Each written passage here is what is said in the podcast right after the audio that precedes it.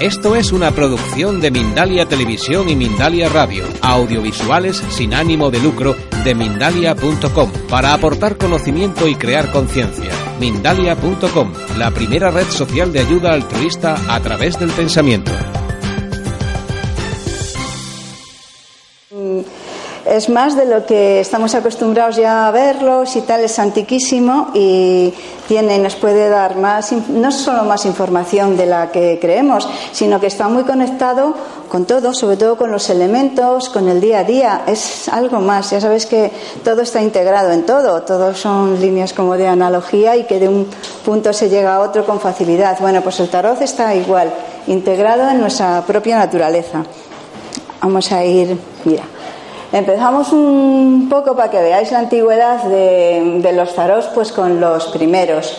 Hay imágenes de algunos arcanos que se han descubierto sueltos después en bajorrelieves, en grabados, en distintas figuras. Pero la primera vez que se reagruparon algunos fue en la época, en el Renacimiento, que fue cuando se volvió pues a recoger, bueno, pues todo el arte, las tradiciones, todo cogió un nuevo auge y entre ellos pues también el tarot. Eh, empezó en Italia principalmente, que había muchas, mm, digamos, cortes individualmente a lo largo de toda la península itálica de nobles que mm, eran como pequeños mm, condados o pequeños países integrados. Y la familia Visconti, que era una de las más poderosas en cuanto a poder eh, social y económico, pues empezó a recoger estas figuras. El primero de los taros fue el tarot dorado de Visconti, porque lo hicieron como bordado en hilos de oro, porque lo utilizaban también como presentes, no solamente temas un poco de diplomáticos o comerciales. No solamente era el valor que tenía, sino el valor un poco misterioso que también le daban. Iba acompañado el presente con la imagen, pues, del mago, de y claro, pues les llamaba más atención a todos los que estaban y vamos a los que los recibían Incluso, ya que tenemos aquí imágenes de, del Visconti de la época, es curioso porque el, el arcano de la sacerdotisa ahí representa en realidad a la papisa Juana. La papisa Juana que se vistió de monje desde joven para poder estudiar y para poder avanzar en los estudios eclesiásticos que a las mujeres pues no tenían acceso, tenían prohibido. Y tanto se esforzó y tanto le gustaba que llegó a papa Claro, llegó a Papa mm, siempre vestida pues, de los hábitos que llevaban pues, los hombres de obispo, papa y demás. Pero, ¿qué pasó? Pues pasó que la naturaleza un poco la traicionó y se quedó embarazada. Entonces, pues mm, ahí la imagen que sacan de la papisa Juana, pues se, nota como un poco. Y ya hubo un evento importante de una procesión en, la que tenía que asistir ya casi al término, término ¿no? del embarazo, aunque llevaba los ropajes amplios y, bueno, pues según dice la leyenda, pues se puso de parto y ya, pues, ya podéis imaginar el resto, ¿no? Pues aquí nos sacaron de alguna manera la imagen de la, de la sacerdotisa, que en realidad en el tarot, ahora cuando lo utilizamos también, la sacerdotisa, entre otras muchas cosas, porque representa, es, mm, aparece como la guardiana del templo y se trata del templo interior, es todo nuestro interior y entre ello también tiene cierto poder de gestación. Cuando se pregunta bueno, pues por embarazo y tal, que es una pregunta que a veces se hace por los hijos y tal, cuando sale la sacerdotisa, sí te está hablando, cuando la pregunta va por ahí de, esa gestación. Al margen de lo de la papisa, que eso en otros tarot ya no va a estar, pero como la época se, se prestaba, pues. Bueno, pues este era el de Visconti, en la época del Renacimiento, en el siglo XV. Mm, empezó a tener auge en, ya bastante, no solamente en la corte, sino que ya pues trascendía un poco pues eh, social, pues, y después de un bastante tiempo, ¿eh? De, porque estábamos en el siglo XV del Renacimiento y vamos a pasar, bueno, en aquella época también hubo mm, artistas, entre ellos Albert Durero, el pintor, hizo grabados, tiene una colección de grabados de las imágenes del tarot, él añadió otras que las llamaba virtudes, no solamente estaba la templanza, demás, sino que añadió otras más, lo que es un tema que siempre ha interesado y que siempre ha estado envuelto en algo como, si no misterioso, como que algo importante, que eran imágenes que, en fin, que aparecen en distintos sitios y están ahí y que algo hay, además de eso. Pues mm, pasaron el tiempo, fíjate, hasta el siglo XVIII, que tuvo, mm, floreció mucho lo que es el tarot ya como arte de adivinación, ya casi completo, los 22 arcanos, en la corte de Catalina de Médicis, en Francia. Y como ya en esta época había posibilidad de, no de, imprenta, pero sí de estampaciones en madera, con colores, en corcho, pues ya pasó de lo que es la corte y los cortesanos, ya pasó a, a ser más, más social al pueblo, podríamos decir. Y entonces uno de los primeros tarots y que es como referencia es el tarot de Marsella. ¿Por qué es el, de Marsella? Porque el, que el primero que lo estampó y que lo, preparó en, en, cartas era, de, era marsellés, era en el 1760 o así. Nicolás Conver era. Bueno, pues mm, le tenemos como el clásico de los clásicos. Y a ver, vamos a seguir para adelante. Después del siglo, sabéis que en el siglo XIX Hubo también un auge tremendo de las sociedades secretas, del esoterismo, de los espiritistas, de los medium, eh, en muchísimos sitios, pero principalmente en, Inglaterra. Ahí es donde más florecieron pues, eh, sociedades como la, masonería, también estaba, mm, o sea, el interesarse por los símbolos, por las cosas antiguas, en cómo se relacionaban unas con otras porque el origen del tarot, muchos dicen que se pierde pues a través de los tiempos hacia atrás, pero Egipto mm, sí tuvo parte de ese origen.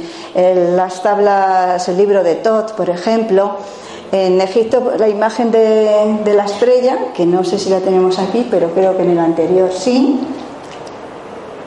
Sí, mira, la imagen de, la estrella, esto va a ir un poco así, pero pues mm, en, el Bajo Egipto, en uno de los templos, el de Philae, que está como en una isla, que era donde tenían, donde medían las subidas y bajadas del Nilo. Y, bueno, pues tenían esta imagen eh, dibujada, en, vamos, en, grabada. En, era una, una joven, imaginaros egipcia, con unas estrellas de día, con la misma historia, con dos jarras, una sobre el agua y otra sobre, sobre la tierra. Entonces, bueno, mm, tiene otros significados. En aquel momento, pues lo tenían pues, para las mediciones de las crecidas del Nilo, que eran muy importantes para la agricultura y para otras cosas y para algo del tiempo. Pero ya mm, parte de alguna manera alguno de los arcanos de allí. Luego, por el Mediterráneo también se extendió bastante, bueno, hasta que llegó pues, por Caldea, pues, por varios sitios. Habíamos visto ya lo de Italia, habíamos visto lo de la corte francesa con el tarot de Marsella y que ya se extendió, ya empezó a hacerse popular como arte de adivinación. Y en el siglo XIX, que hubo todo este auge, pues tenemos este tarot que se llama el de Rider White, quien lo hizo, vamos, quien lo recogió, luego volvemos al, al tarot. Se llama White por el apellido de Arthur Edward White y Ryder porque fue la editorial que se lo publicó.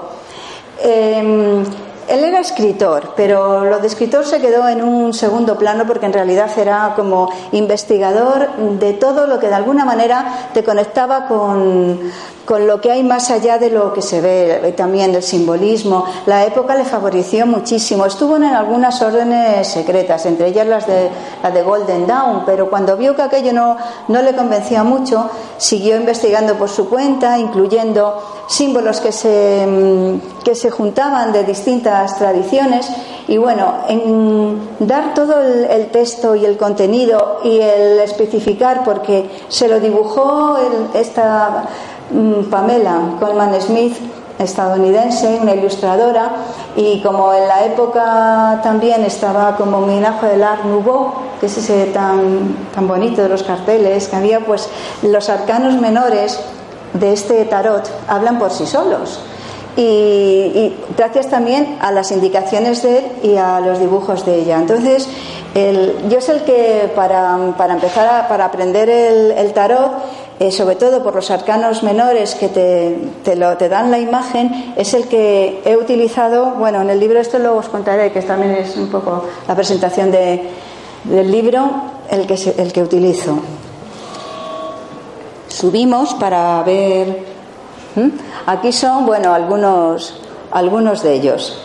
Eh, los dos de abajo son arcanos menores, el dos de espadas y el seis de oro, los demás siguen siendo arcanos mayores y cada, cada arcano tiene, tiene su porqué. No, tardó 20 años este hombre en, acoplar todas las tendencias y toda su investigación para confeccionar este tarot, que no es que fuera así de, un día para otro. Y se basó mucho también en el tarot de Marsella. Lo único que la, única diferencia que hay más importante con el tarot de Marsella que ahora veremos, ah, este es el, español, es la, diferencia del número entre la Carta de la Fuerza y la Carta de la Justicia, que en el, en el de Marsella la fuerza en el, en el de Rider War está en el número 8 y en el de Marsella el número 8 es la justicia y se intercambian el 8 y el 11. Pero es mucho más eh, lógico el por qué, porque antes lo hacían, la justicia tiene una balanza, bueno, pues vamos a asociarlo un poco con el signo de Libra, la fuerza está abriendo el león, pues vamos a asociarlo con el signo de Leo, y quedaba así como pues, una asociación sin más. Pero el estudio que hizo este hombre tiene mucha más, más coherencia. Entonces, para mí, el, orden de que la fuerza esté en el lugar 8, ahora os explicaré por qué. Pues después de todo de Inglaterra y tal, aquí también llegó. Llegó más tarde, que porque aquí ya entramos en el siglo XX. Llegó y llegó en dos versiones. Una más popular, que la. Eh, no sé si habéis oído hablar del Papus y su, y su tarot de los bohemios que bueno, pues esa versión como más popular era creo que de, padre francés y de madre, entonces pues sí trajo hacia acá parte de, su tarot y demás, pero el tarot que digamos que es nuestro, mm, más de, es el, este, el, gran, el gran tarot esotérico español. Está, mm, bueno, los dibujos son de Peñalonga, que es un buen ilustrador ya, pero es Mauricio Guller la que los textos y las imágenes que aquí difieren un poco de, otros tarots porque por ejemplo el mago no le llama al mago le llama al consultante el consultante a la sacerdotisa a la consultante los enamorados son los dos caminos o sea le ha cambiado algunos nombres. Marisu Guller le llamaban la, la bruja buena del monte Ulía que era de Navarra y vivía bueno pues con sus cosas en y, sí, era bueno pues de sanación y de investigación también. Bueno, pues este tarot, que le veréis mucho también donde, en cualquier tienda de, tarot, eh, aunque tenga esas diferencias en los nombres, pero también sigue la línea total del Marsella y, de, y del Raider bastante. Y los arcanos menores también se expresan con cosas que se ven, se ven con más claridad. El de Marsella es que quedan muy parecidos las espadas, los bastos, no te dicen gran cosa, los menores. ¿eh? Bueno, vamos a seguir con esto un poco que os digo. El tarot, mm, ya sabéis que hay 22 arcanos mayores y 56 arcanos menores con los cuatro palos. La diferencia que hay entre estos arcanos es importante. Los arcanos mayores, que son estos 22, que también hago un paréntesis, tienen que ver con las 22 letras del alfabeto hebraico de la Cábala, los 22 senderos del árbol cabalístico. Hay ahí varias. Eso al margen del Rider White y de todos, el que sean 22, que es un número maestro también, no tampoco es casual. Bueno, pues los arcanos mayores nos van a hablar más cuando haces un tiraje con todos juntos los mayores nos hablan más de nuestra línea de vida, de, lo, de nuestra parte más espiritual, pero del que hace la pregunta en sí. Por ejemplo, si te sale el diablo sin más, al que hace la pregunta le está diciendo, todavía te queda un aprendizaje. Esto representa parte del karma y otro, otro tipo de arcano. Por supuesto, la rueda de la fortuna te va a hablar de cambios que vas a tener, pero es muy importante siempre ver detrás de un arcano mayor, ¿qué arcanos salen? De uno que, marque una situación de cambio importante o de que te queda algo pendiente, porque ahí te va a orientar hacia dónde va ese cambio que, la vida te va a poner. La rueda de la fortuna que he puesto, por ejemplo, eh, son cambios que vienen de afuera. La rueda gira sin avisarte y tú giras con ella y a lo mejor te ves con unas circunstancias que te ha cambiado todo bastante y como que no estás de acuerdo, no, te gusta. Si en ese momento, unos días antes, has consultado tarot y te ha salido la rueda, ¡ay, qué bien! Que voy a tener suerte. Me ha salido la rueda de la fortuna. Pero a lo mejor esa suerte no la, no la vas a ver de entrada. Eso va a ser un poco el que no hay mal que por bien no venga. De entrada se te va a cambiar una situación que a ti te va a venir bien, que te va a ayudar, porque te va a ayudar a seguir tu línea de evolución, porque a lo mejor te has estado despistando y te has estado yendo por otro sitio. Entonces, esa rueda va a girar, y o a lo mejor como, como muy bien, no tiene por qué, va a girar y te va a poner una situación de oportunidades. O sea, que siempre depende de la persona que, que pregunta. Hay otras cartas que te hablan de cambios que vienen de interiores como la de la muerte, que, impresiona un poco. La muerte es una transformación interior. Te está diciendo que tienes que transformarte algo, que hay cosas que tienes que darlas, que tienes que enterrarlas, vamos, que tienes que deshacerte de ellas para renacer a, a otras nuevas o para dar cabida a otras. Es un proceso, pero ya interno. La rueda de la fortuna viene de fuera, es un ejemplo, la muerte vendría de dentro. Vamos a ver los arcanos mayores, porque los arcanos, estos son un de Rider. ¿eh? Si los vamos agrupando de cuatro en cuatro, vemos que tienen una relación, los siguientes también. ¿eh? Este sería el fuego, el agua, el aire, la tierra, el quinto elemento que llamamos éter.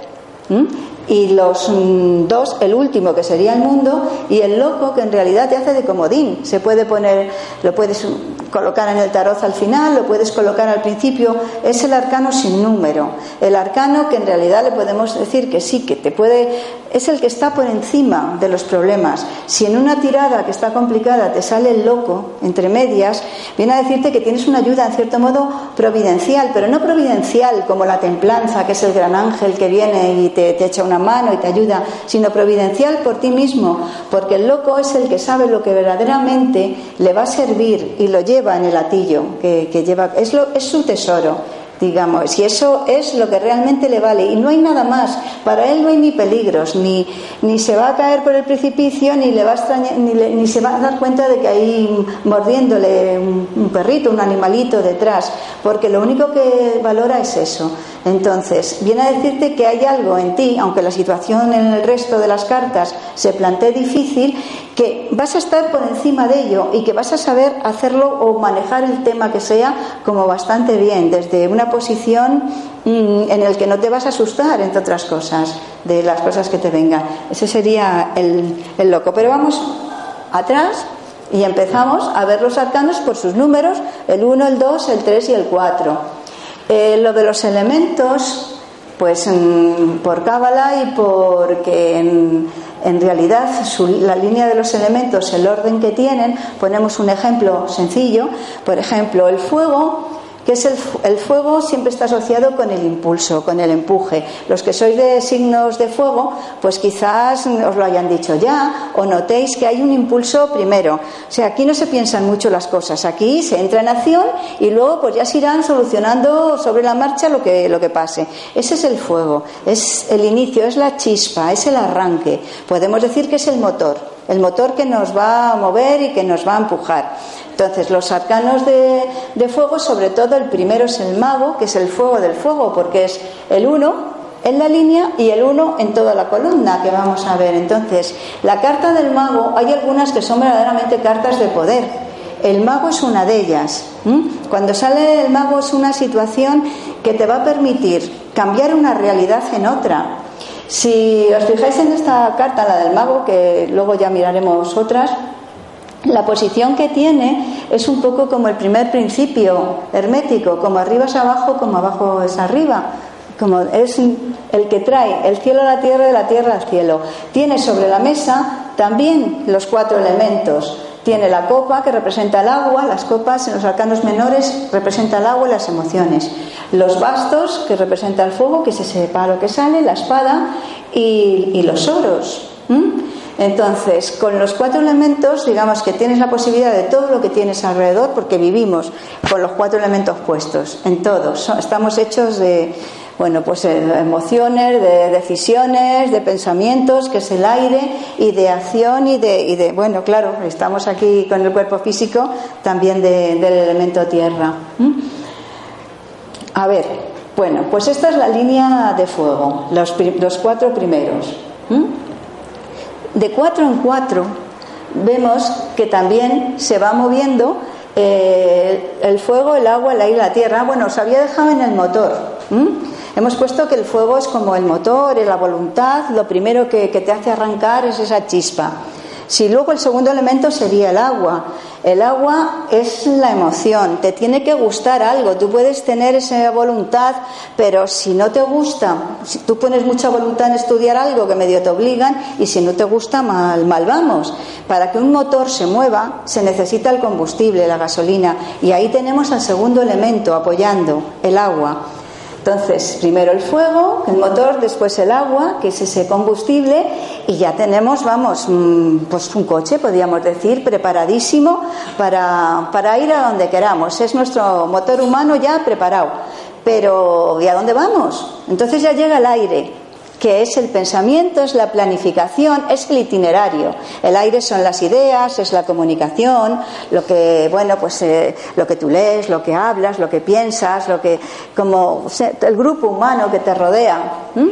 Entonces ya tienes el motor preparadísimo, el coche preparadísimo, el itinerario y luego, pues si tienes un itinerario, se supone que, claro, tienes una meta, que ya sería la tierra. Con la tierra llegaríamos al elemento tierra, llegaríamos a la torre. Seguramente si os gusta el tarot ya sabéis un poco lo que quiere decir la torre, ¿no?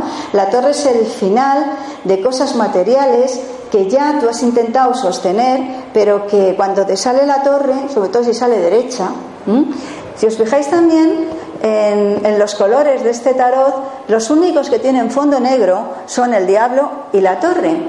La torre te dice que hay algo que tienes que dejar, que tienes que dejar pasar, pues porque ya es que no, puede ser un negocio, puede ser incluso una relación, si esa torre va seguida de copas o, o la pregunta que tú has hecho es acerca de cómo va a ir con esta persona, pues está claro que, que si te sale la torre, es decir, bueno, eso que seguramente ya has pensado, que tienes que dejarlo, tú que has venido a preguntar y porque te preocupa esa situación de pareja o de relación que puedes ser con otras personas, bueno, pues si has salido la torre, efectivamente el tarot te está diciendo que hay que cortarlo y más vale que lo cortes tú voluntariamente porque si no ya se encargará el rayo de, de tirarlo. Y si no sales por la puerta, pues tendrás que salir tirándote por la ventana. O sea, la torre, igual que el mago, que era el primero, era un arcano de poder, que te va a ayudar mucho con ese empuje, la torre lo es en cuanto a que es un no bastante categórico. Si sale invertida, bueno, pues todavía puedes ejercer ahí algo de, voluntad. Bueno, me han avisado, pues ya lo sé y tal, pero te dice que sobre todo que no insistas en, en esos temas. Volvemos un poquito a los de antes, porque no hemos hablado de, los del agua ni los del aire. Os decía que esta primera columna, todos los que están en la primera columna, por ser el primero de cada fase, también son fuego. El segundo de cada fase pues serían agua, igual que la segunda columna, y el tercero de cada sería aire, igual. Esto es un poquillo, os, lo voy a seguir diciendo un poco por encima. Ahora nos vamos a meter en otras cosas. Aquí se amplía, se amplía y se explica con sencillez en el, en el libro, pero aquí en un ratito diréis, bueno, que de fuego, que de agua y que de lío, ¿no? Está colocando. Bueno, pues mirad, si nos vamos a la segunda columna, al principio el mago hemos dicho que es la, voluntad, lo que pone en marcha, que es el, empuje, es el fuego.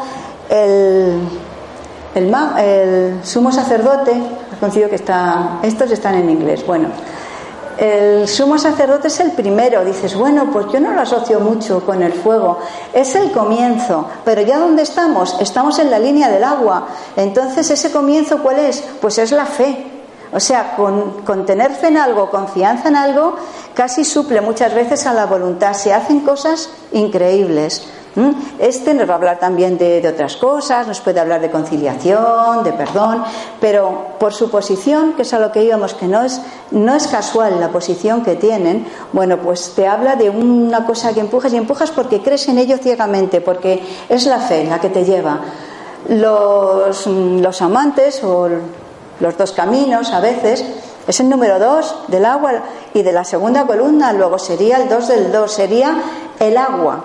y el agua, sobre todo, o sea, es la carta que más agua tiene. El agua se escapa por casi todos los lados. Esta carta sí, cuando se pregunta por una relación o cuando se preguntan, pues es una carta pues agradable de ver. Mm, sí, pero tiene en sí misma tiene la duda.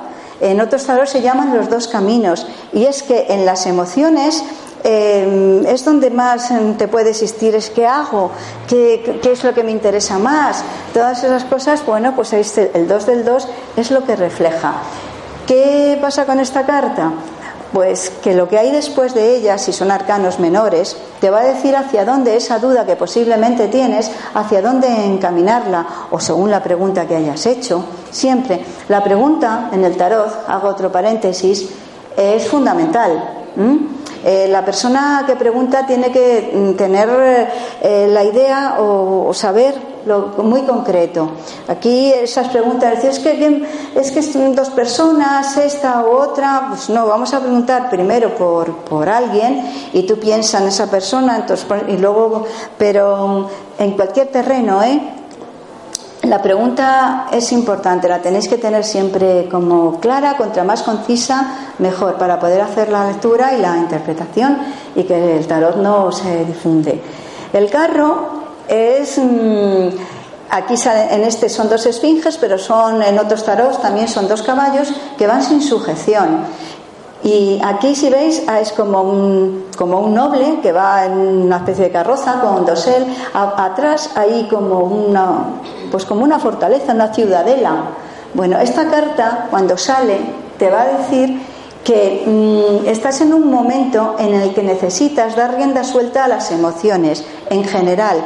Quizá pues porque estás en, eh, con muchas preocupaciones, a lo mejor laborales o rígido o, o con principios, una serie de cosas en las que te encuentras cierto agobio. El carro te dice, bueno, pues esta persona que aparentemente lo tiene todo, porque es, mm, es, como un príncipe, incluso lleva una corona, sale de la fortaleza de atrás, de lo que le da seguridad, una seguridad que a veces nos la colocamos nosotros, pero a veces es falsa. y se monta en el carro que eh, a los caballos prácticamente ir a donde queráis, no me importa hacia dónde vais, lo que quiero es vivir experiencias. El carro te lleva cartas, una carta que indica independencia, eh, necesidad de tener libertades en ciertos momentos. Y bueno, que puede ser una necesidad o tal y que tú mismo te la puedes sujetar, porque el libre albedrío de cada uno y las circunstancias ahí están. Y dentro de la línea del agua, que como veis es todo de emociones, es la fe, es esa duda emocional, es la necesidad de vivir experiencias.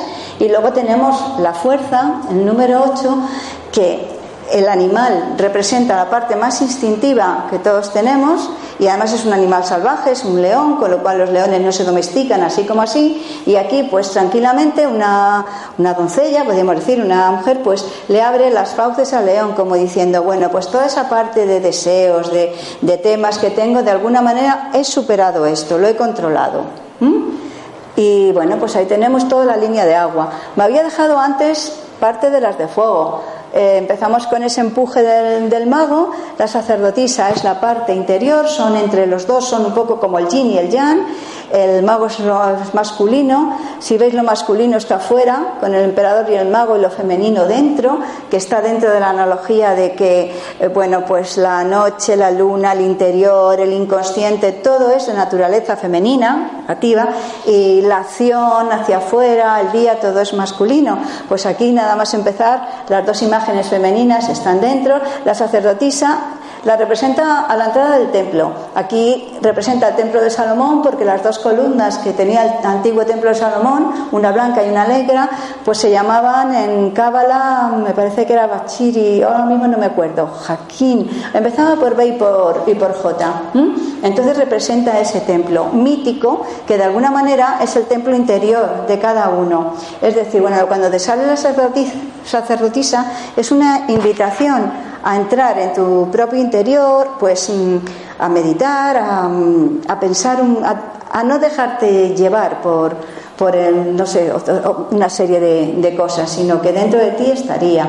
La emperatriz Aparte de esto, que no quería mezclaros mucho, tienen relación con signos zodiacales. Si estamos en la línea de fuego, tendríamos Aries, Leo y Sagitario, los tres signos de fuego. La emperatriz sería, bueno, la que no tiene fronteras. Representa normalmente una mujer de edad mediana, pero puede representar también circunstancias.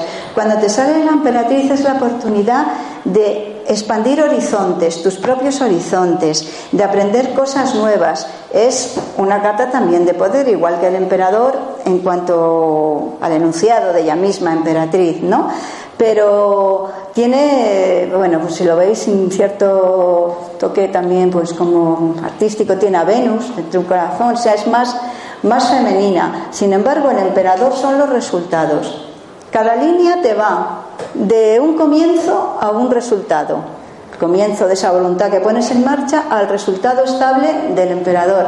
Aquí en el mago diría de esa fe que comienzas algo con una fe y una confianza a superar lo que ahí crees que vas a lo que sea, de tipo emocional. Pasamos a la línea del aire. Y en la línea del aire el primero que aparece es el ermitaño, el que se retira a pensar.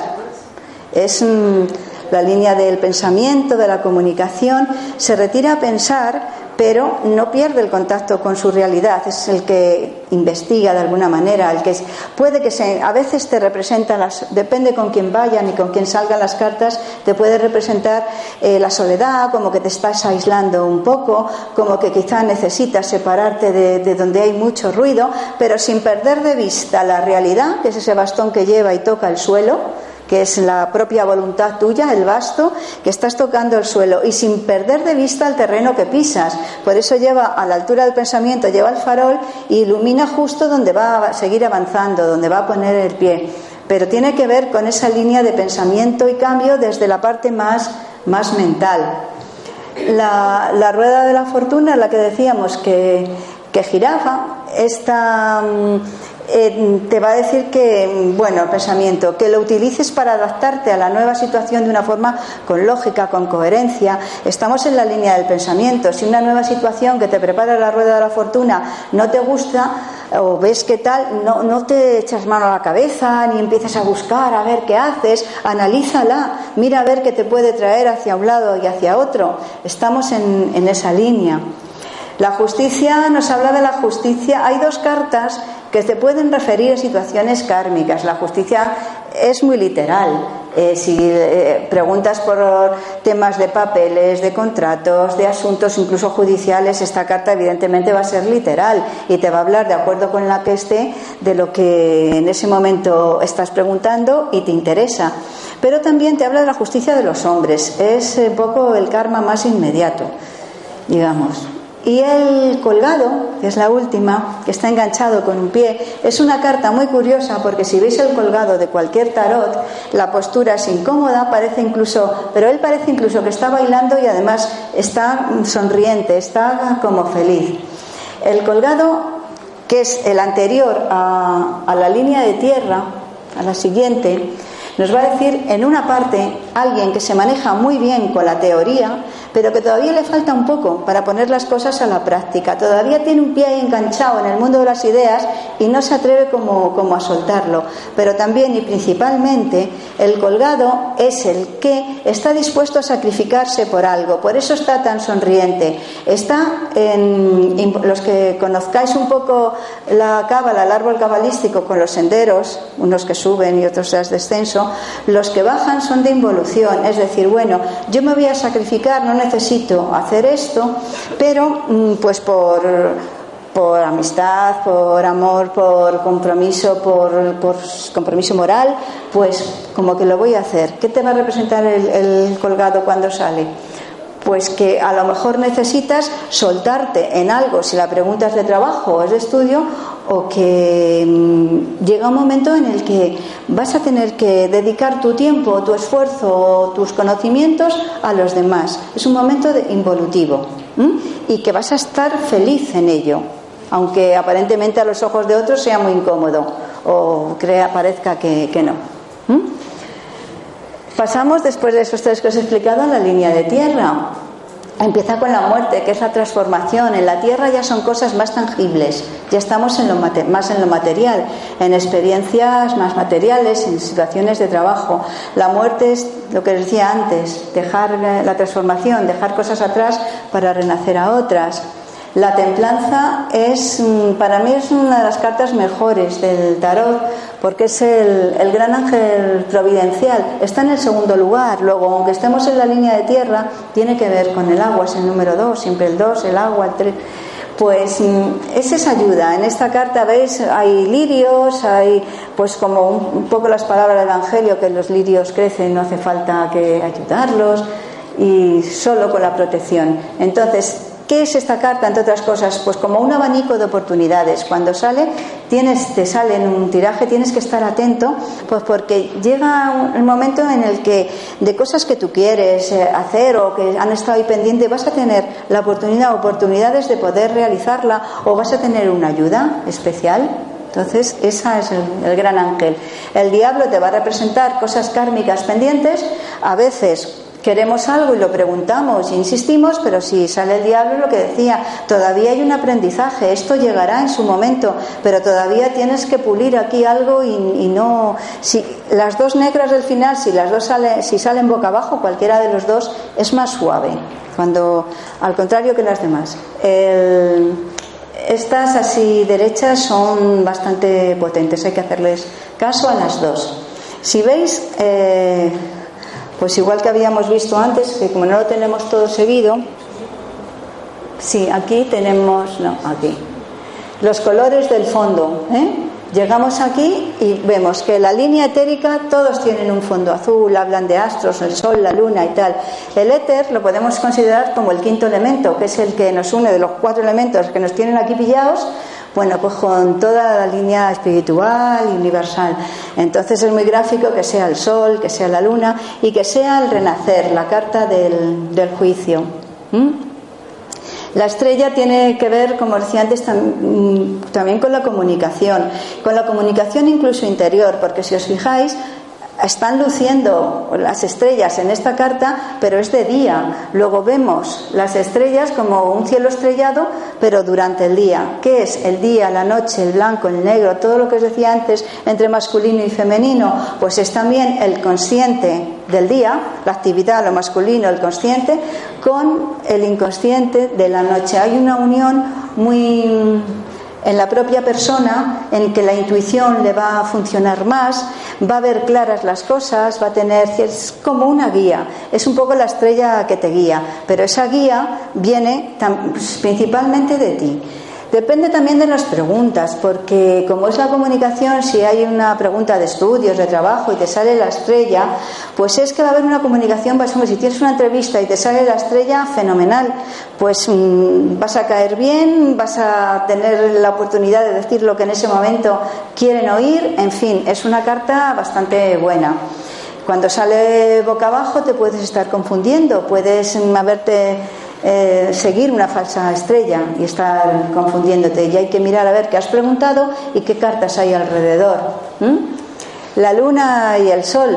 Bueno, pues la luna, aparte de, mm, de toda la parte creativa, de imaginación, de estar relacionada con la familia, también con el entorno, tiene un toque un tanto misterioso. ¿Sabéis? La luna, la cara oculta de la luna eh, algo esconde, es una carta yo creo que de las más complejas que, hay. Entonces ahí sí que hay que observar bien la pregunta, porque incluso la persona que está preguntando pues no ha dicho todo lo que mm, quería o ha emitido algo y le sale la luna y hay algo ahí quizá como, como escondido. Son, es una parte muy emocional con, con, los animales, tiene otra parte también material, que son las dos torres, y hay un equilibrio porque es una luna dentro de un sol. Siempre hay que buscar algún tipo de equilibrio con esta carta, entre lo emocional, lo, lo material. El sol favorece, bueno, pues el día, la energía, la salud, el crecimiento. La misma carta lo dice, es una carta que te da la nueva oportunidad de, comenzar un día. Y el juicio es el renacer. Ayuda muchísimo también en temas de salud, el, juicio. Te permite recuperarte, renacer, comenzar de nuevo. es una oportunidad o una segunda, una nueva oportunidad en algo como muy importante. Y ya nos quedan las dos últimas. Ya habíamos hablado del loco, que era como ese comodín que, que, te ayuda porque realmente sabe lo que necesita y quiere, que es lo que lleva y lo demás da igual. Y si para él lo demás da igual, efectivamente no se va a caer por el precipicio, ni, ni va a notar nada. Está mm, a resguardo de esos peligros porque los ignora. Entonces, si para él no existen, en todo esto es simbólico, ¿no? Pues para la persona tampoco van a existir no se va a, dejar arrastrar por el miedo ni por eh, pues, no sé, tipo depresión, tipo ¿y qué va a pasar? No, si sale el loco es una ayuda también muy importante. Y la del mundo es la última, está como metida en un... Están los cuatro evangelistas en una aureola, es como decir, hemos llegado a una etapa que ya no da, ha llegado a su máximo desarrollo. O sea, cuando llega el mundo de lo que estamos hablando, de lo que habéis preguntado, ha llegado, ya no es un cambio ni una transformación, es que ha acabado, esto ha acabado del todo. Entonces, a partir del mundo, hay veces que sale el mundo y luego sale el mago, que eso es muy sorprendente en, en algunos tirajes, sin arcanos menores por medio, ¿no? Es decir, esto que tanto te preocupa es que ya no, ya no le dediques nada más ni de energía ni de pensamiento porque ha acabado porque te está esperando el mago para transformar la realidad completamente. Bueno, pues se han presentado los arcanos mayores. Como comentábamos que los arcanos mayores te hablan de tu línea evolutiva y, de la parte más espiritual de tu programa de vida. Todos sabemos un programa de vida, pero al llegar aquí pues eh, no tenemos, no sabemos cuál es. Lo podemos intuir, pero nos podemos confundir. La mayoría de las veces pues damos bastante eh, nos tropezamos bastante con sitios donde, donde no es. Este tiraje, que es muy sencillo, solo con arcanos menores, la llamamos, bueno, ya llamamos la tirada evolutiva. Te responden acerca del programa de vida y son las experiencias mm, pasadas dentro de tu vida presente, la situación que tienes ahora y el futuro que se desprende de ese pasado y de ese presente. Todo va como muy, muy unido. Y la carta que está mm, inclinada es mm, lo que el origen, el pasado que tienes detrás. Por ejemplo, vamos a ver, eh, esto está puesto sin, sin, más. Quiero decir que no es que sean pensados ni nada. Eh, aquí, en este ejemplo, salimos que por el corte, que es la carta que se corta, sale la rueda de la fortuna es lo que hemos comentado antes, la persona está en un proceso de cambios, pero no que ella haya elegido, es un proceso de circunstancias que la hacen cambiar, es la rueda que ha girado. Entonces, está, y claro, a lo mejor si pregunta al tarot o tal, pues porque se ven en una situación que no está dentro de lo que tenía planificado. Vamos a ver cómo va a ir eso. Pues nos encontramos después al colgado. Mm, dentro de este cambio, viene un poco a pelo lo que hemos contado el colgado, que a veces te ves en una situación que tienes que sacrificarte o, ayudar. Dentro de ese cambio, quizá, pues no sé qué ejemplos podemos poner. Mm, bueno, pues que se te ha puesto un familiar pues enfermo que le tienes que estar cuidando, un padre. Entonces, claro, el horario de trabajo quizá no lo puedes mantener. Esa rueda te está, te está cambiando. Bueno, pues en el pasado te dice, en el aquí, en el origen, en, la motivación. La rueda es la motivación que da lugar a los demás. Te dice que bueno, que hay una época en la que tienes que restringir un poco, pero que en realidad vas a estar, vas a estar bien, como el, colgado está tan sonriente. Nos vamos un poco más a la situación presente es el sumo sacerdote. Decíamos que era la fe, la confianza también, pero también es, es la aceptación, es la conciliación. Cuando sale el sumo sacerdote en, en una tirada sentimental de, situaciones de pareja, normalmente nos dice que puede haber una conciliación si ahí hay problemas de, de rupturas y demás. Aquí lo, dice, lo que te dice es que en el presente lo has aceptado. Has aceptado este cambio que te vino sin más con la rueda, que te vistes un poco pues como colgado de tiempo, colgado de esfuerzo y como diciendo, pero bueno, pero que una vez aceptado y, bueno, bien además, como con, porque el, colgado acabas dándote cuenta de que efectivamente mm, estás como pues en tu línea evolutiva, como haciendo lo que tienes que hacer, ¿no? Bueno, pues después de ese presente, el futuro que se esperaría aquí y que lo representa la emperatriz, pues son como nuevos horizontes, creatividad, posibilidad posibilidad de salir un poco de lo que te había movido la rueda y abrirte tú nuevos horizontes que te van a, pues a dar mucho más. A veces Hay cartas como la emperatriz que sí se podría poner otra cuarta carta, teniendo el paquete en la mano, para ver esos nuevos horizontes hacia dónde van. Vamos, pero estos son ejemplos. He puesto dos, el siguiente es este. Aquí la situación con el diablo, que también hemos hablado de él, Aquí viene de, un karma, pero de un karma que ya se ha acabado, porque el diablo no se ha superado. Los karmas no son para siempre. Hay situaciones muy difíciles que cuando mm, llega un momento que las aceptas, que las has trabajado, que las has comprendido, no tienen ya razón de ser y los karmas se acaban y evolucionan.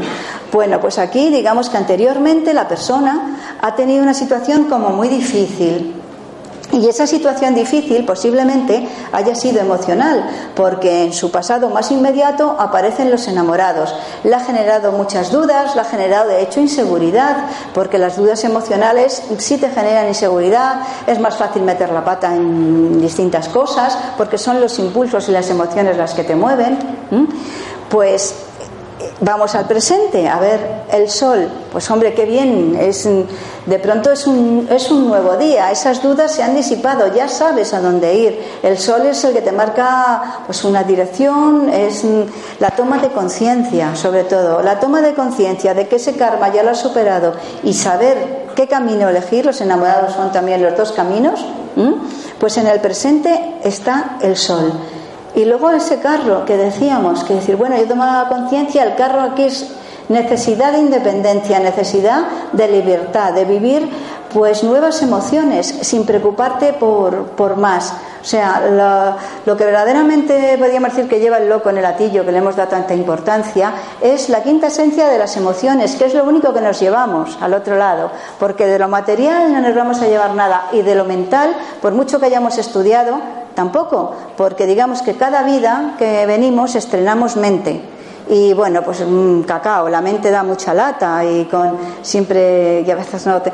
Bueno, pero ahí es decir, vive experiencias, saca lo mejor de cada experiencia. Si la experiencia es mala, no importa, porque siempre lleva consigo un aprendizaje y ese es el carro. Necesidad de experimentar para vivir en realidad y para poder mm, aprender y seguir. Pues a ver qué tenemos aquí. Pues entraríamos en los arcanos menores. ¿Mm? ¿Entramos? Son muchos, pero bueno, lo vamos a decir por encima.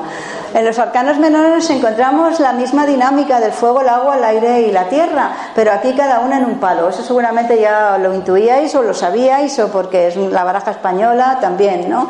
El, el bastos es el fuego, que es el impulso, la voluntad, la acción el agua, pues como propia agua que decíamos, los sentimientos, las relaciones, la emoción, el aire, la comunicación, el pensamiento. Pongo aquí salud porque en los arcanos menores, así como los bastos nos van a hablar más de situaciones de trabajo y los oros más de economía, que sí lo he puesto ahí, las espadas van a hacer más hincapié en temas de, salud, más el trabajo, la espada, el cortar, en fin.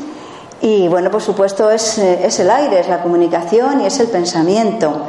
De, hecho, muchas veces también incluso en los sueños, aprovechando esta aquí María Luisa, cuando sueñas con puñales, cuando sueñas con, con espadas y demás, mm, a veces te, eh, tiene que ver con alguien que con la palabra te está intentando dañar más que agresivamente. Es, mm, es la palabra, es el aire, ¿no? Pero aquí en los arcanos menores también lo hicimos en la salud. Y la tierra son pues bienes materiales, los apegos, las cosas que tenemos, el trabajo en cuanto mm, ya estable, en cuanto más economía y el dinero en sí. Pues aquí tenemos los arcanos menores. Primero los del 1 al 4. Mirad, eh, los ases en este tarot es muy curioso porque en realidad parte una mano, agarra el palo correspondiente, pero todos parten de una nube. Es como diciendo, es el inicio, aquí no tenemos nada donde sujetarnos. Los ases eh, no te van a concretar nada, pero sí te, van a, sí te van a decir que te tienes que mover, que tienes que iniciar alguna cosa. Tenemos una excepción con el as de oros, que igual también que en la baraja española es el triunfo. Si hay preguntas eh, cortitas que decimos, bueno, pues vamos a ver esto, eh, sí o no, vamos a ver esto, y te sale el as del oro, de oros, pues va a ser un sí, porque es la carta del triunfo por excelencia. Es la tiene que ver con la tierra y es el, resultado. Pero en sí mismos los ases te hablan de comienzo y ese comienzo, bueno, pues no sabemos a dónde, a dónde te puede llevar, pero lo que sí te están diciendo es que te tienes que mover en el terreno en el que has preguntado. Los doses, a continuación. Los doses, de pronto estábamos en el 1 y pasamos al 2. De pronto ya tenemos otro. Encontramos al complemento. El complemento, a veces el contrario, el que se opone, pero en realidad mm, siempre el que se opone no va a ser el enemigo, en realidad es el complemento, es como un eje, es el que va a marcar la diferencia y que al ver al otro vas a poder identificar lo que hay diferente en ti y lo que tiene así como, en fin, también la ayuda. Los doses tienen en sí mismo, mira, ponemos allí, ayuda providencial. Cuando en un tiraje te salen un mm, tiraje a lo mejor que pones 12 cartas, depende, los modelos de tiraje son diferentes, cada uno se adapta con el que más juego le da. Pues cuando te salen más de dos doses, por ejemplo, te está diciendo que dentro de todo lo que está saliendo va a haber circunstancias como muy providenciales. Volvemos a lo de antes, especialmente si sale el dos de oros. El dos de oros es como un regalo providencial que llega el dos de espadas te va a hablar más de esa de amistad. Es, si veis los doses, al hablar del opuesto, del opuesto, de pronto hay otro enfrente, ya somos dos, y pues mantienen un equilibrio todos los doses aquí. El de bastos con estas líneas paralelas te van a hablar de circunstancias, los doses también. Entonces, el las de bastos es un comienzo. Vamos a coger la línea de, bastos, que si no, no nos da tiempo a mirar todos. El 2, pues hay alguien ya que está pensando ahí en ese equilibrio, pues mirando desde una altura, desde una atalaya, con una bola en el mundo, a ver qué podría hacer. Tengo aquí unas circunstancias y tengo, uf, pues todo el mundo aquí a la vista. Entonces está ahí, el 2 tampoco nos va a concretar mm, nada, pero sí habla de ayudas providenciales. Hasta que no llegamos al 3, no, mm, el 3 son las tres dimensiones, es alto, largo y ancho. Ya hay algo tangible en el 3, ya hay algo que se ve. Entonces, el 3 nos va a hablar ya de compromiso. Ya si te sale un 3, ya es más difícil volverse hacia atrás. Y aquí nos lo representa, pues puede ser el mismo señor de antes que tenía todo el horizonte y todo el mundo para ver esas circunstancias que le podían eh, reportar mejor. Sin embargo, el 3 ya está en mitad del camino. O deshaces lo andado o sigues para adelante. El 3, si fijáis en, en todas las tradiciones, incluso en historias sagradas y demás, Siempre es el número un poco de las pruebas. ¿eh? El héroe tiene que pasar tres pruebas, son tres días hasta que llega otra vez la luz, etcétera. Nos va a marcar el tres también un tiempo de espera. Ya hay algo tangible, pero todavía no es el momento. No es el momento. Ese momento llega en el 4. El 4 es el número de los resultados, el de los frutos. Y aquí en la línea de bastos, en la columna de bastos, ya veis que están como celebrando ese resultado. En los demás, que no quiero entretenerme mucho, en las espadas, a lo mejor llama la atención esas espadas ahí, con, estaríamos en, la columna de las espadas, que es la parte de la mentalidad, del pensamiento. Bueno, pues eso viene a decirte que hay un deseo que tienes, pues es el corazón un poco, pero el corazón en una línea sentimental o de deseo, sin más. Hay unas ideas, hay una serie de cosas ya establecidas que te atraviesan el corazón, está claro. Y te dice la carta, son muy gráficos los arcanos menores de este tarot. Y el único que no saca oros, sino que lo saca en piedras, el 3 de oros, habla de reconocimiento, de, construcción. Un 3 de oros es un reconocimiento profesional o un reconocimiento personal de algo que, bueno, no llega al 4, quizá no tienes la gratificación material que esperas, pero de entrada sí hay un reconocimiento que tiene su importancia, si hablamos de trabajo o hablamos de, de estudios. Y en los demás, mm, en el 4, que habla de resultados, curioso, el de bastos lo están celebrando y ahí no sale más, pero en el de copas, no se ve un poco la copa de aquí, pero hay tres copas puestas Y hemos llegado al cuatro de copas y qué bien, vamos a sentarnos a descansar, pues porque lo hemos hecho fenomenal. Entonces la cuarta copa aparece otra vez con la mano como diciendo, oye, que no has acabado. ¿eh? Aquí nunca se acaba, son etapas. ¿Eh? Pero ahora con estos resultados, ¿qué son resultados? Son frutos. ¿Qué tienen los frutos? Semillas. Que no se desperdicien esas semillas. Esas semillas tienen que dar más frutos a su vez. Y entonces la copa te lo vuelve a recordar. Nada de dormirse ahí debajo en los laureles. En las espadas igual. Hay una que, bueno, hay tres como ya ahí puestas en una especie de póster y tal, o en la pared, pero hay otra que queda. Mm, este, sin embargo, las espadas te habla como de un sepulcro, una tumba, y la que queda viene a decirte que hay algo escondidos. ¿Y qué nos habla el cuatro de espadas? Pues que eh, normalmente de que hay alguna preocupación, alguna obsesión que se ha quedado ahí como escondida y que da muchas vueltas. Cuando salen cuatro de espadas, puede que la persona eh, tenga una preocupación excesiva por algo, un poquito de depresión por alguna cosa que, que, bueno, que le ha dañado. Es que estamos, siempre que entramos en las espadas, pues bueno, ahí hay algo que no son tan suaves las espadas, como pueden ser las copas o pueden ser los oros. Y el cuatro de oros, en cuanto a resultados, pues ya lo veis, alguien que dice, esto es mío y se ha acabado. Y entonces, pues, pues no, es un poco la carta de, que te dice que no, que no hay que acaparar. Seguimos. ¿Veis los? Llegamos al 5. Cuando llegas a un resultado, a la primera etapa, con un 4, pues lo que le pasaba al 4 de copas, pues sale a descansar. No, hay que seguir. ¿Qué pasa con el 5? Pues que recomenzar algo que ya tienes y, volver sobre ello, bueno, pues ¿qué genera? Pues genera el conflicto que tenemos aquí, todos contra todos. Hay un enfrentamiento de voluntades, de línea, sobre todo pues que es el de bastos. Ahí está. El, en copas pues hay una decepción. Siempre los, los cinco son cartas de, ajuste por eso, porque es después de algo que ya lo has conseguido hay que volver a empezar y muchas veces no, no apetece. Lleva esfuerzo, también lleva alguna prueba en el de copas más emocional.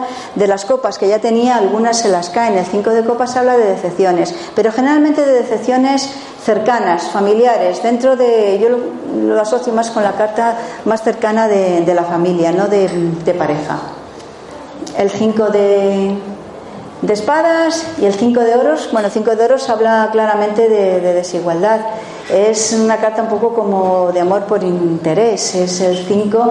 Mm, lo que pasaba con el 4 de oros que acaparaba esa imagen, bueno, pues aquí se disfruta de ellos y se ignora a los demás. Un 5 de oros, llevándolo a la práctica, aparte de la. te va a hablar de, que hay interés en algo, hay un interés escondido o sin no muy escondido, pero en algo que, hay que considerarlo, que no todo es tan maravilloso a lo mejor como otras cartas lo pudieran poner. Y aquí, bueno, pues que si no te esfuerzas en el de espadas, si no trabajas, pues ya habrá otro que se aprovechará de ese abandono. Si tú después de un resultado del 4 lo has dejado sin más, pues alguien te, se llevará las ideas, las pondrá en marcha y es la imagen, pues eso, unos se van, abandonan y otro aprovecha quizá unos resultados que tenían que haber sido continuado para ti. El lío del 5 de todos enfrentados eh, con el 6, que es un número de toma de conciencia, de aceptación, de equilibrio, pues mm, ya se ponen como de acuerdo. Ya hay uno laureado. en el 6 de, copas es. Mm, también es como, es una carta al 6 de copas majas como de nuevas oportunidades, le das una flor a una niña, eh, como una carta como de cortesía, pero en realidad habla de una nueva oportunidad para que algo emocional que tenías o un deseo o algo que quedó incompleto, para que puedas volver a retomarlo, ya en equilibrio, en otras circunstancias. Las espadas, como siempre, que son como muy aquí, eh, sorprenden más, el seis de espadas, esa toma de conciencia, eso te lleva a alejarte de algo. Es una carta que te lleva a otra orilla, a otro horizonte, pero donde te puedes manejar muy bien. Quizá estás has hecho una línea, que ahora pasa mucho, has hecho una línea de estudios, una línea de trabajo y resulta que ahí no puedes trabajar y tienes que trabajar en otra y tienes que mm, adaptarte y hacer una especie de pequeña formación. Ese es el 6 de espadas. También te habla de situaciones como más novedosas, de invento, pero siempre llevan en sí mismo como decir, es como un abandono, ¿vale? Que me prometen en el otro lado algo como a la otra orilla pero de entrada es esa sensación de, de abandono, de me tengo que ir de lo que yo quería. Y el de oros, el 6 de oros, cuando sale, acaba de hablar, ya sabemos que todos los arcanos menores son más concretos, de economía, de trabajo y tal. Cuando sale sí te puede hablar de dinero, el 6 de oro, pero de pequeñas cantidades, de algo que a lo mejor mm, vas a necesitar en ese, en ese momento, o de un pago muy inmediato. El 6 de oro es, es dinero ya, ya está llegando, vamos. Es una carta muy inmediata, pero poco. Aquí está bien expresado, como repartiendo con la balanza, no nos pasemos y tal, pero que te va a ayudar a salir de algún apuro que tengas. Luego los siete, luego los ocho. Ah, bueno, los siete. Los siete son cartas en general. El, carisma del siete es de éxito, de, buena suerte, eh, bueno, de creatividad. Que sí, eh, bueno, los, los, siete colores del arco iris, las siete maravillas del mundo, las siete, todo muy creativo, todo muy bien con el siete. De hecho, es el número que más se compra en lotería, terminados en siete. Ya lo saben, pues porque siempre atrae. Y atrae, pues porque sientes que va a tener mucha suerte con él. En este tarot sí te habla de eso, pero te, marca un detalle importante. Cuando tú estás muy confiado en algo, quizá te relajas. Lo que te dicen los siete de este tarot principalmente es que sí, hay éxito y buena suerte, pero con cautela. Por ejemplo, aquí es mm, en el primero bueno, quizás está un poco exagerado porque es que el bastos, como es el fuego, bueno, pues que no, el que le gustan los retos y demás, y bueno, pues está un poco como pendiente. Aparecen otros bastos por abajo que pueden ser amigos perfectamente, pero bueno, el de arriba está diciendo, eh, no me acabo de fiar, ¿qué es lo que viene a decirte los siete? Que sí, que van a haber oportunidades y que normalmente son de, suerte y de, éxito y, y es un número bastante majo en el de copas, mm, pues la imaginación, hay una serie de copas ahí entre nubes que algunas tienen cosas pues como majas, pero otras tienen como un dragón, un castillo en el aire, un fantasma, etcétera, ¿no? Otra tiene laureles, un tesoro. Bueno, pues que sí, pero que la imaginación y las emociones juegan ahí un papel que no lo des por hecho. Los siete lo que te dicen es que no des algo por hecho. Mira lo, de espadas. Si te relajas y te vas allí detrás hay como unas carpas a divertirte, lo que sea, y dejas tus espadas y habrá alguien, igual que en el 5, que se las llevará aquí directamente.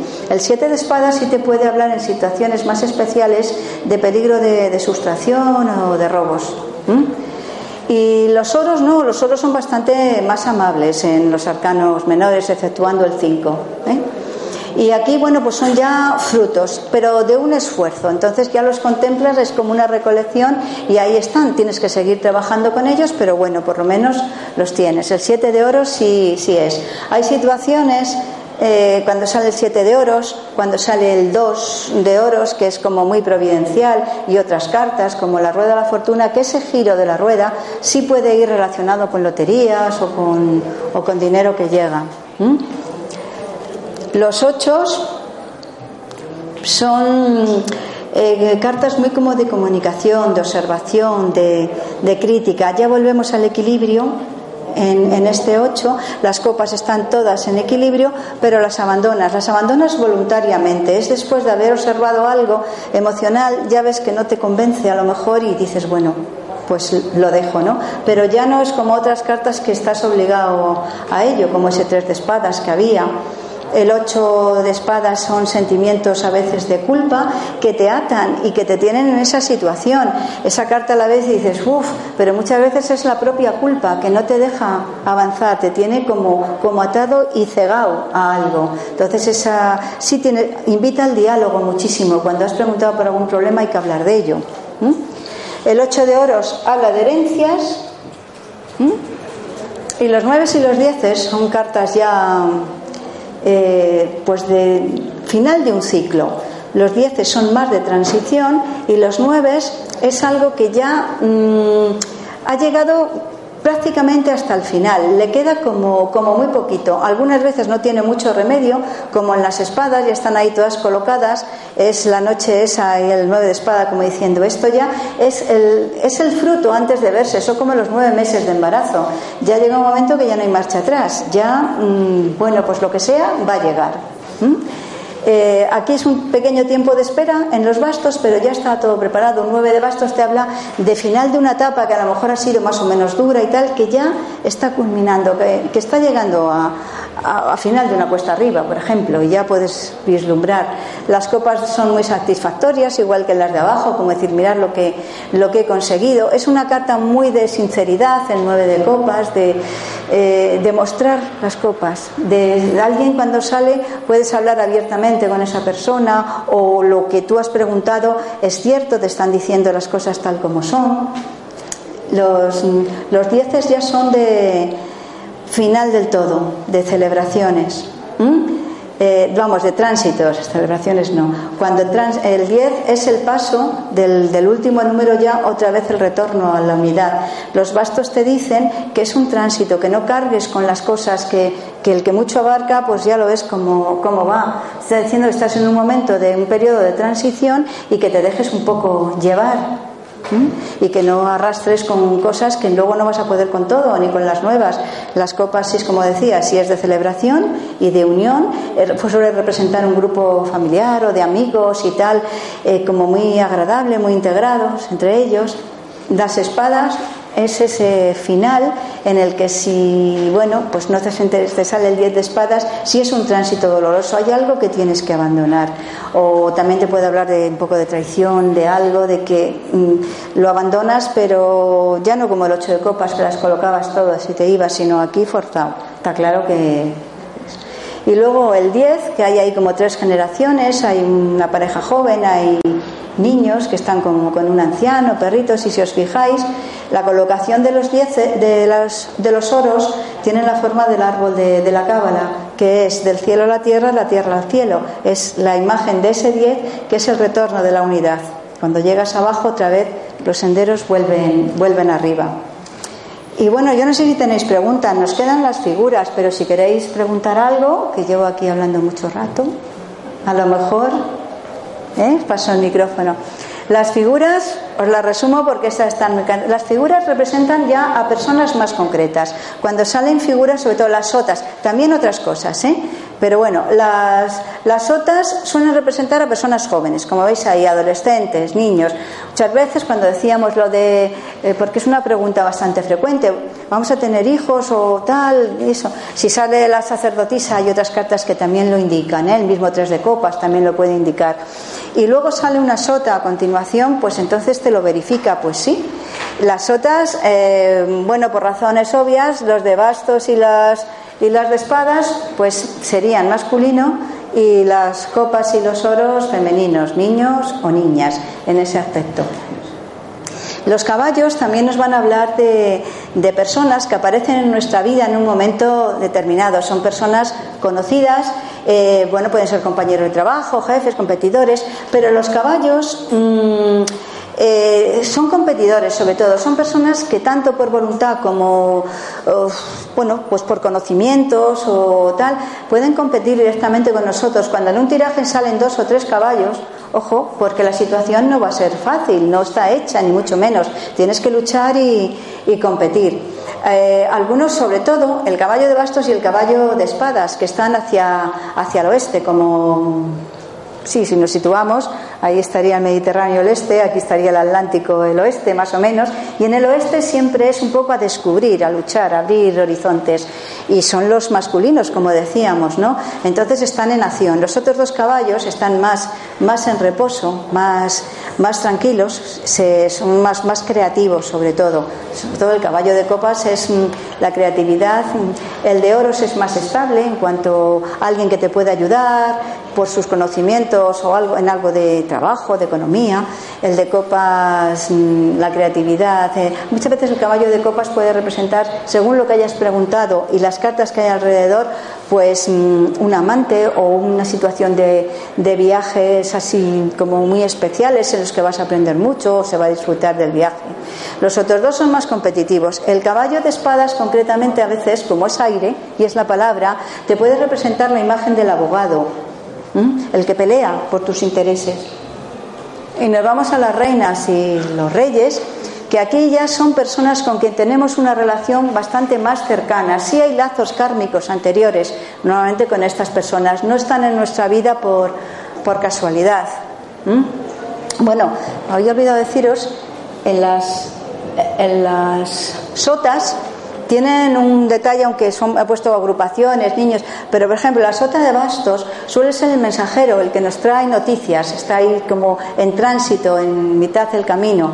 La sota de, copas, al ser copas, que está saliendo un pez, que es el fruto de las aguas, de, esa copa, es una carta que en un momento dado nos puede hablar de, flechazo, de una situación como, como muy de algo que te encanta, de algo que te gusta en ese momento. La sota de espadas, que si veis todas mira a su palo, menos el de espadas. La sota de espadas es el vigilante, está subido y es un poco el espía, el vigilante, el que investiga, el que no se le escapa casi nada. Y ahí está con la espada en alto esperando. Y el de oros, bueno, puede representar a veces pues una persona un tanto mm, caprichosa en cuanto a cosas materiales, pero también las sotas eh, están muy cercanas a los ases. Entonces la sota de oros también puede ser alguien que te puede ayudar a conseguir algo, que es el triunfo ese del as. Es que las reinas, que son como eh, representan lazos kármicos establecidos, por ejemplo, la reina de bastos sería una persona, una mujer más mayor, que podría representar a veces la madre, una mujer madura, que sabe manejarse, la reina de copas, todo esto es simbolismo, es más o menos. Luego a veces, según la pregunta, y a veces salen más de una reina en un tiraje.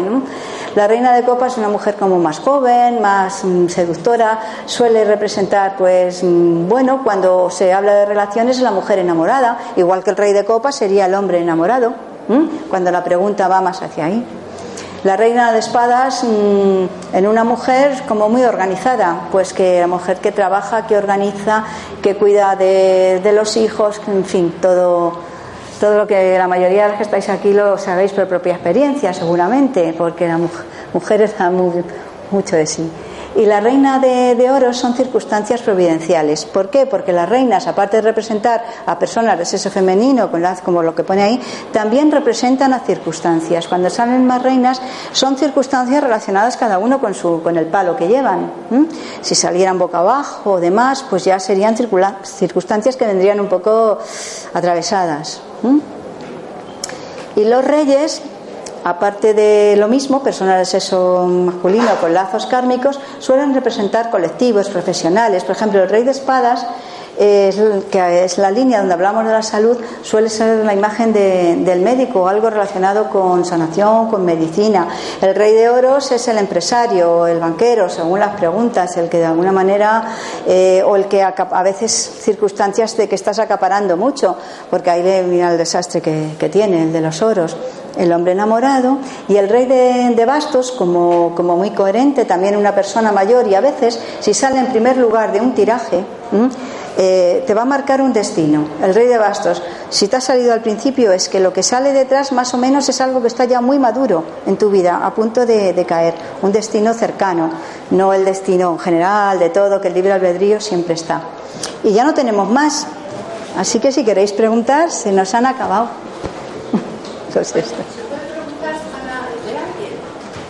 No, para hacer tiradas aquí no. Eso ya pues está la cantidad de personas que trabajan el tarot. Lo que sí os diré que está también aquí Conchi, que todo esto que he explicado está en, en este libro. Es el, es, yo el libro, o sea, me da cosa decirlo, pero en fin. y está todo esto y bastante más ampliado, claro y ya con todos los, los detalles. Además tiene, al final, tú que has hablado de, tarot, no es, hay un correo aquí, en esta última parte, hay un correo sin más, pero no para que haga hacer preguntas al que yo contesto gratuitamente, pero no para hacer una pregunta, bueno, pues a ver qué puede ser, no, porque muchas veces es didáctico más que nada este libro, es para mm, empezar a manejar el tarot y aprender. Si cuando te preguntan y empiezas, pues a veces empiezas con amistades y tal, y te sale algo y dices, madre mía, lo que he dicho, lo que me ha salido y tal, y si me he confundido, bueno, pues cuando surgen esas dudas, ese correo está para decir, me han preguntado esto y estas cartas me han salido y las he interpretado así. Eh, ¿está, ¿Es correcto? Entonces, bueno, pues como cuatro ojos ven más que dos y la experiencia también ayuda, pues entonces contestaría sí, está bien interpretado, solo que falta este matiz o que hay esta diferencia. Esa es la gracia añadida que tiene el libro. En fin, pues, pues nada, si queréis algún libro, ella habló de estos. Y por lo demás, pues tarot son consultas ya particulares. Aquí no podemos. Es más que nada para introduciros en este mundillo, que sepáis que es un libro sin palabras, que esas imágenes tienen un porqué y que, y que se pueden leer mucho más fácil de lo que pensáis.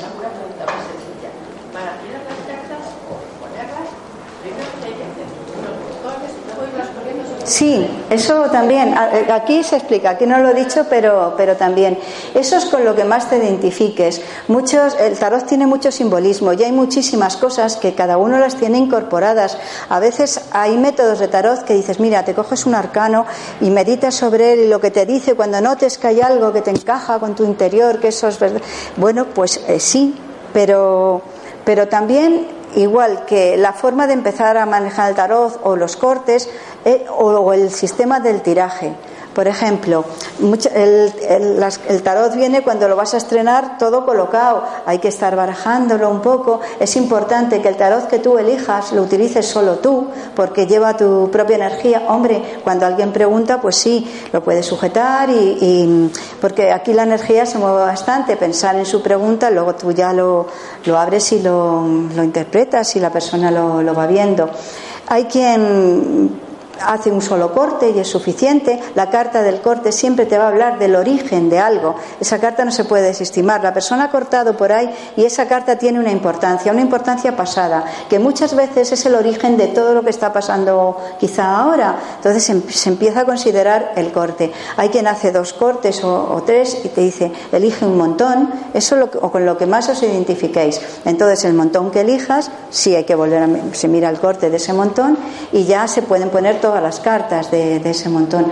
Hay quien hace tirajes muy breves, de cuatro cartas, tirajes de siete, tirajes de doce, lo que os van diciendo. Hola, María Jesús. Eh, Hola. Me han dado tu exposición y quería hacerte una pregunta a la que has hecho referencia. Eh, en una tirada, mezclar los arcanos mayores con los menores, ¿lo recomiendas y por qué? Sí, claro que lo recomiendo, porque ni somos todo espíritu ni somos todo sentido práctico. Está todo, somos pues eso, cuerpo, mente y alma, ¿no? Como el nombre aquí del foro. Claro, porque los arcanos mayores te van a, lo que decía, una serie de circunstancias, pero los menores te las van a concretar y muchas veces te las van a aclarar. Lo que decíamos, por ejemplo, de los enamorados, que son los dos caminos, ¿no? Bueno, pues esa duda emocional que tienes. Simplemente las cartas te van a decir, pues mira, si estás dudando, por aquí tienes que ir, la del, la del diablo y muchas de ellas. Eh, es que esas solo las he nombrado más, pero hay muchas. Yo recomiendo todas las cartas, salvo estos tirajes que dices, bueno, que la pregunta es, ¿a qué he venido en realidad? ¿En qué momento estoy? Y cuál es, mi, no mi destino, sino y, qué me espera a continuación o qué tengo que hacer. Entonces esos sí son solo los arcanos mayores. Y con tres y lo del corte es suficiente, porque te habla del origen, que es muy importante el corte, un poco tu línea, eh, cómo ha estado, el pasado más inmediato, ahora y hacia dónde vas. Ahí sí, solo mayores, pero si no, juntos. Bueno. Pues si no hay más preguntas, damos por finalizado.